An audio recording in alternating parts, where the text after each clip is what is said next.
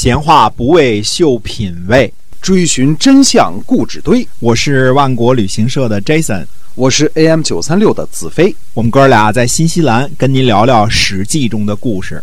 各位亲爱的听友们，大家好，欢迎呢回到我们的节目中，《史记》中的故事啊，我们一周五天都会为您更新。然后呢，希望您能够关注我们的节目。在上一集呢，我们讲了这个。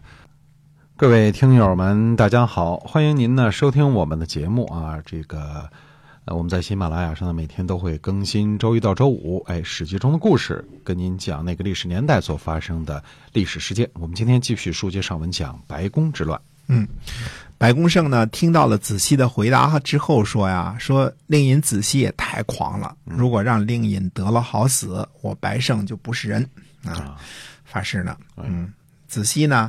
听到了类似的传言呢，非常的不高兴。嗯嗯，那么白公胜呢，对他的同党石器说呢，说楚王与两个卿士啊，这里两个卿士指的是子熙和子期啊。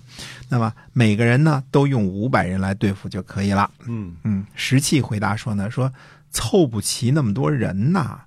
呃，听说南城呢有个名字叫熊一辽的人，如果得到他呢，就相当于得到了五百人啊。于是呢，白宫呢一起，呃呃，就和白宫一起呢去见了这个熊一辽。嗯，俩人呢和熊一辽说了他们的阴谋，啊，告诉他们动乱的原因。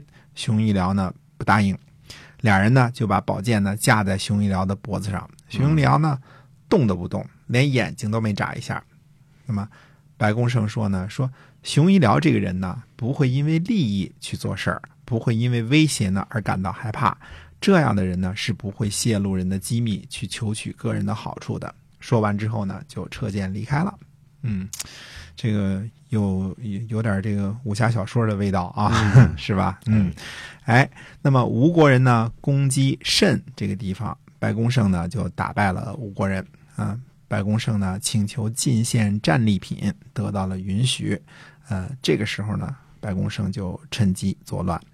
呃，这年秋天的七月呢，白公胜呢，就是这是我们说的是公元前四百七十九年啊。嗯，白公胜呢在朝堂上呢杀了子熙和子期，并且呢劫持了楚惠王。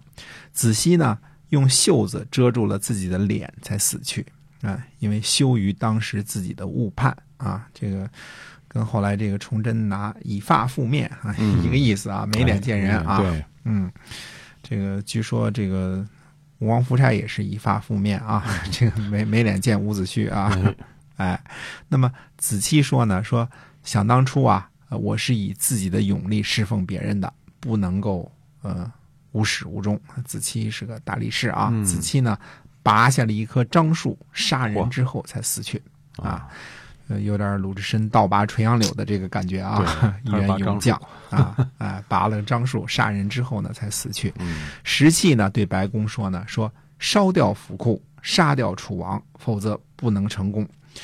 白宫胜说呢，说杀掉楚王不降，烧了府库，那就没办法占有这些财富来聚集人了。嗯，哎，石器说呢，说占有了楚国治理其民众啊。尊敬鬼神，这样呢就可以得到吉祥，而且呢可以有人呢跟随，怕什么呀？嗯，白公胜呢不允许。这个时候呢，社工呃沈朱良呢住在原来这个蔡国这个地方，他是驻守这个原来蔡国这个地方的。方城山之外的人们都说呀，说可以攻入楚国了。子高说呢，说我听说呀。以高风险侥幸成功的人是贪得无厌的人，一定会走错棋的。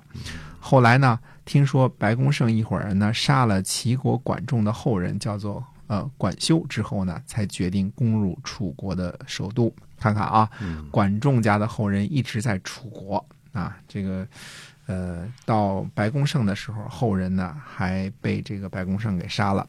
呃，白公胜呢想要让子吕。做楚王，子吕呢不答应，啊，原来就不答应嘛，对吧？呃，如果白宫知道呢，想当初这个楚昭王这个这个曾经五次让位的时候，子吕就坚决的拒绝啊，嗯估计就不会去找他了，是吧？这主就是不想当王的人。呃，子吕说呢，说如果王孙您想静安楚国，匡正王室之后呢，再庇护我，那倒是我的愿望，但哪敢不听从啊？那样的话，嗯如果呢想要为了自己的利益来倾覆王室，不顾楚国，死也不能听从。于是呢，白公胜呢就杀了子吕。白公胜呢，把楚惠王呢绑架到了一座离宫，叫做高府，并且呢让石器呢把守大门儿。嗯呃，没想到呢，楚国的大臣呢叫于公羊，在墙上呢凿了个洞，嗯啊、背着楚王呢就逃到了昭公夫人的宫里。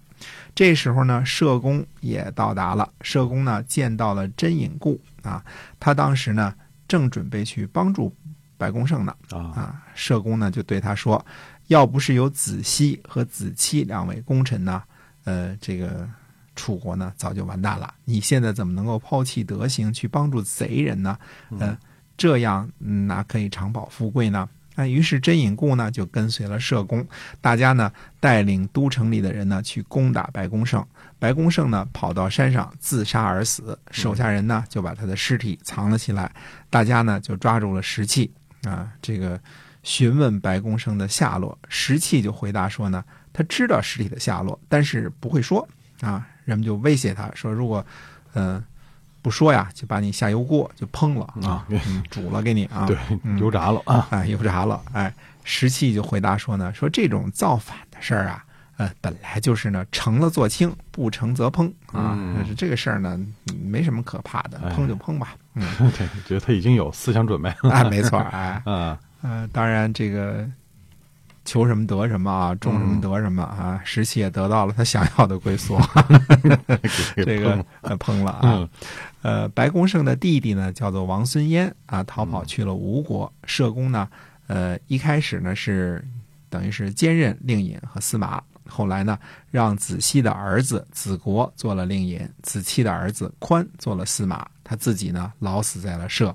嗯。这个社公这个人挺有本事的啊，经历了两场这个生死的动乱啊，楚国生死动乱啊，都跟他呃有关系，被他安定了啊。那么呃，有人说呀，说战国时期的这个秦国的名将白起呀，就是白公胜的后人啊，也也有说是这个是秦穆公的呃时期的白乙丙的后人，这些呢都确不可考啊。嗯、但是白起的后人住在山西，这个是可考的。嗯，这个我们回头讲到这个战国时期的时候，我们再讲这段故事啊。嗯再讲这段故事。那么白宫之乱呢，就到此告一个段落啊。公元前四百七十九年，不只是孔夫子去世，还是一个相当热闹的年头。哎哎发生了这么多事儿哈，哎，对 啊，还有事儿发生的啊。嗯回头我们再接着说啊。是，嗯，所以今天我们这个史记中的故事呢，先跟您就讲到这儿了。哎，后边还有很多精彩的事情，您要继续关注我们，我们下期再会。再会。